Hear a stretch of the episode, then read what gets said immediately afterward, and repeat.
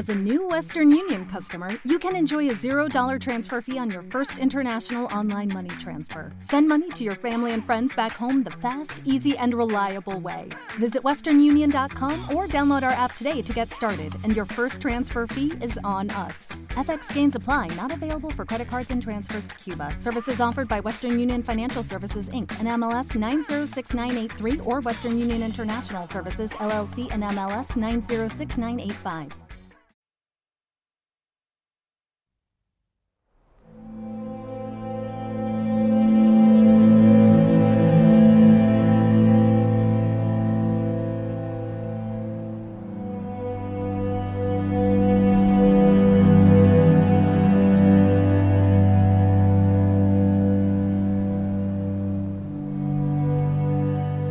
Evangelio de Juan capítulo 4, versículo 46. Y volvió otra vez Jesús a Caná de Galilea, donde había convertido el agua en vino. Había allí un funcionario real cuyo hijo estaba enfermo en Capernaum. Continuando con el pasaje, versículo 47, dice la palabra que cuando este hombre se enteró de que Jesús había llegado de Judea a Galilea, fue a su encuentro y le suplicó que bajara a sanar a su hijo, pues estaba a punto de morir. Ustedes nunca van a creer si no ven señales y prodigios, le dijo Jesús. Señor, rogó el funcionario, baja antes de que se muera mi hijo. Vuelve a casa, que tu hijo vive, le dijo Jesús. El hombre creyó lo que Jesús le dijo y se fue. Y cuando se dirigía a su casa, sus siervos salieron a su encuentro y le dieron la noticia de que su hijo estaba vivo. Cuando les preguntó a qué hora había comenzado su hijo a sentirse mejor, le contestaron, ayer a la una de la tarde se le quitó la fiebre. Entonces el padre se dio cuenta de que precisamente a esa hora Jesús le había dicho, tu hijo vive, así que creyó en él con toda su familia. Hay muchas personas que buscan a Jesús hoy para recibir las bendiciones del reino de los cielos.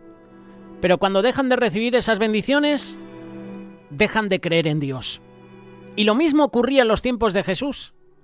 Él era seguido por multitudes que al ver las señales que realizaba, los seguían y lo buscaban únicamente para que les hiciese algún milagro, pero no para seguir sus enseñanzas. Sabían que tenía poder para sanar enfermos y hacer toda clase de milagros, pero no creían que fuera el Hijo de Dios. Les costaba creer que un hombre tan sencillo como Jesús, hijo de José, de María, carpintero, fuese el Salvador del mundo, el Mesías. Ellos tenían en su mente la idea de, de, que el Mesías llegaría a la tierra como un príncipe conquistador y no como un humilde carpintero. Para creer en Jesús, debemos dejar de lado nuestras expectativas humanas y creer y actuar con fe. Lo que Jesús te ofrece es más grande de lo que esperas. Hoy en día muchas personas cometen el mismo error. Cometemos el mismo error, ya sea porque buscan a Dios solo cuando necesitan un milagro en sus vidas o porque buscan a Dios únicamente por las bendiciones que pueden recibir. Y podríamos resumir esa actitud como creo en las buenas y dudo en las malas. Esa historia tiene, tiene una lección de fe que muchas veces pasamos por alto. El funcionario del rey ya sabía que Jesús tenía el poder de sanar, por eso lo había buscado, por eso le rogaba con insistencia que bajara con él hasta su casa. Y las palabras de Jesús tocaron su corazón de una manera muy profunda. Ustedes nunca van a creer si no ven señales y prodigios. Jesús también dice en uno de los evangelios, Bienaventurados los que no vieron y creyeron. Está hablando de ti y de mí. Está hablando de las personas que no vieron a Jesús, pero creyeron por fe. Bienaventurados los que no vieron, no hemos visto los milagros de Jesús, pero por la fe creemos. Jesús esperaba que este hombre creyera en su poder antes de ver el milagro. Y para Jesús no era necesario ir hasta donde estaba el joven enfermo. Jesús solo necesitaba que el Padre creyese con fe y el milagro ocurriría al instante. Acabamos de leerlo. Señor, rogó el funcionario, baja antes de que se muera mi hijo. Y Jesús le dice, vuelve a casa porque tu hijo vive. Y el hombre creyó lo que Jesús le dijo y se fue. La ciudad de Caná de Galilea, donde se encontraba Jesús, estaba a 35 kilómetros de Capernaum, que es a la ciudad donde se encontraba el joven enfermo. Imagínate, te pegas horas y horas andando, porque en esa época no había coches. A menos que, que tuvieras posesiones, dinero, podías ir en caballo con una carreta, pero el que no tenía esa, esas posibilidades tenía que ir andando. Imagínate 35 kilómetros andando para que Jesús te diga, ve que tu hijo vive, ve a casa, vuélvete. 35 kilómetros, que andando cuánto puede ser. ¿Tres, cuatro horas? No lo sé. Depende del ritmo al que vayas. Imagínate, te das esa paliza andando para que Jesús en 15, 20 segundos te diga vuelva a casa que tu hijo vive.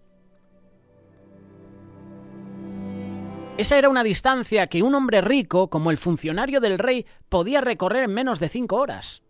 Así que él pudo llegar a su casa para ver si el joven enfermo había sanado, pero no lo hizo. El funcionario creyó que Jesús había sanado a su hijo tanto que no era necesario ir de regreso a casa al instante para verificarlo. Regresó con calma y llegó al día siguiente. Eso es lo curioso.